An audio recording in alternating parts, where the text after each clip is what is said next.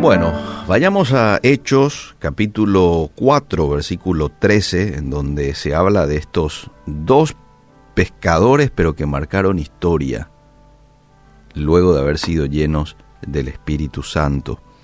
Ellos estaban frente al concilio, para entrar un poco en el contexto en el cual se da este pasaje, puntualmente el verso 13. Dice entonces viendo las autoridades, viendo el denuedo o la osadía, como dice en otra versión, de Pedro y de Juan, y sabiendo que eran hombres sin letras y del vulgo, común y corrientes, ¿verdad? Se maravillaban y les reconocían que habían estado con Jesús. Qué lindo. Cuando nosotros estamos con Jesús, la gente lo va a reconocer. La gente se va a dar cuenta que hemos estado con Jesús, que somos amigos de Jesús. Era el caso de estos pescadores. Cualquiera que estudie el modus operandi de Dios, se va a dar cuenta de que es muy diferente al de los hombres. ¿Por qué? Porque la sabiduría del mundo dice que para alcanzar grandes logros se necesitan personas excepcionales, se necesitan muchos recursos, ¿sí o no? Pero el Señor elige a menudo lo pequeño, lo insignificante, para lograr sus propósitos. Por eso estamos nosotros aquí, Nico, y probablemente vos en el ministerio en donde estás, porque Dios eligió lo insignificante. Fíjate, por ejemplo, eh, hagamos una retrospección. Cristo escogió como sus discípulos a un grupo de hombres comunes y corrientes, pero que transformaron al mundo después de ser llenos del Espíritu Santo. Durante su ministerio terrenal, Jesús alimentó a miles de personas. Dice que los varones eran de cinco mil, sin contar mujeres, sin contar niños, con el almuerzo de un niño. Y vio las dos pequeñas monedas de una viuda como una ofrenda superior a todas las demás. Esto está en Juan capítulo 6, Lucas 21, que por una cuestión de tiempo no lo leo, pero supongo que muchos de ustedes conocen este, estas historias a la cual estoy haciendo referencia.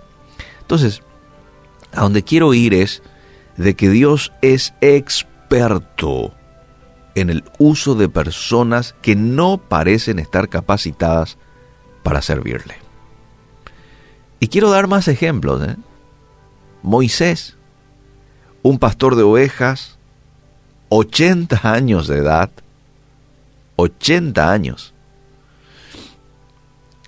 tartamudo, pero Dios lo elige, lo capacita y lo usa como el liberador, el que va a llevar a la libertad a toda una nación de millones de personas. Imagínate, a uno de 80 años, tartamudo, pastor de ovejas. ¿sí? Después de que Gedeón se escondía de sus enemigos, Dios lo convierte en un valiente guerrero. Sí. Pero su antes era que era un temeroso él se escondía de sus enemigos. Pero Dios toma eso y lo convierte en una persona valerosa. David fue el menor de sus hermanos que pasó desapercibido incluso cuando el profeta Samuel fue a ungir a uno de los hijos de Isaí, que Dios ya le había dicho que iba a ser el rey, próximo rey de Israel. Sin embargo, su propio padre no le da la significancia que debía tener este hijo. Ah, hay uno allá, pero está en el campo. Y Samuel le dice, y sí, y no vamos a, a ungir a nadie sin que él venga aquí. Entonces allí el papá le manda a llamar, ah, llamarle un poco. ¿verdad? Sin embargo, este hombrecito, olvidado por su propia familia, mató a un gigante con una pequeña piedra y llegó a ser el rey más grande y prominente que tuvo el pueblo de Israel. Dios, mis queridos amigos, no está buscando personas extraordinarias. Gloria a Dios por ello, porque si no yo no hubiera tenido mucha posibilidad. Él está buscando voluntarios que doblen obedientemente su rodilla. El ser común y el ser corriente a usted y a mí no nos hace inútiles. Por el contrario, nos permite ser una demostración del poder divino en nuestras vidas. Estoy terminando con esto. Dios toma a personas insignificantes y se deleita en hacerlas grandes. Dios toma personas insignificantes y se deleita en hacerlas grandes. Yo no sé si en algún momento usted pensó acerca de su falta de capacidad, su falta de talento, su falta de habilidad, y eso quizás como que lo desanimó un poquito. Yo no sé hablar como habla fulanito de tal. Yo no tengo la misma presencia que tiene Menganito. Él es alto, es grande. Yo soy chiquitito, soy bajito, soy flaquito. ¿eh? no tengo los estudios que tiene fulanito de tal. ¿Sabes qué? Esa falta de capacidad, esa falta de talento o esa falta de habilidad que puedas resaltar es el escenario ideal para que Dios exhiba de manera admirable el poder y la gloria de Cristo. Sí, Señor, así mismo es. Pero tiene que haber disposición de tu parte de someterse, someterte en este caso, a su dirección. Y Él, ¿sabes qué? Va a hacer grandes cosas en tu vida y por medio de tu vida. En una ocasión un predicador dijo, el mundo aún no ha visto lo que Dios puede hacer con y a través de un hombre que se consagra totalmente a Él, un hombre que tenga disposición de obedecerle, de someterse a Dios. Y dice que en el auditorio, en donde estaba predicando este predicador, valga la redundancia, allá en el fondo había un adolescente y dijo, yo me tomo de esa palabra. Yo voy a hacer, yo voy a activar esa palabra en mi vida.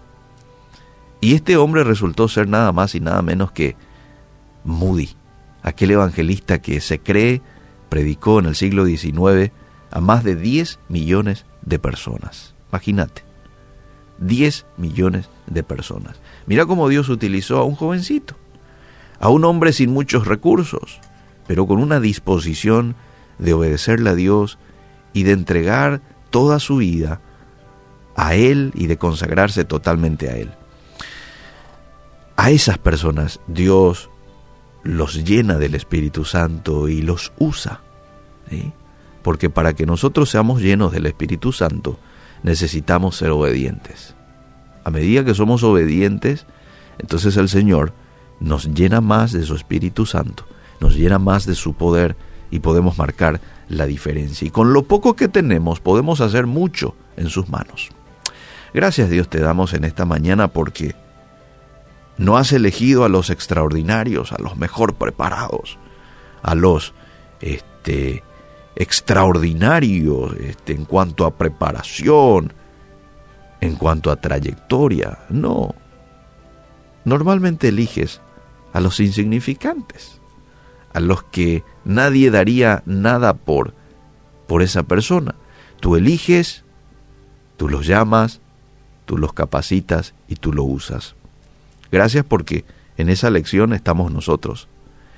Y hoy entregamos, te entregamos a ti nuestra insignificancia, nuestras limitaciones y pedimos que tú puedas obrar a través de nosotros, que hoy podamos ser de bendición a otras personas, en el escenario en donde nos has puesto, ya sea en el trabajo, en el estudio, en la calle, donde sea.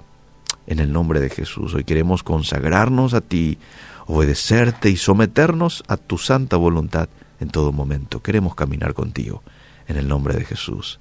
Amén y amén.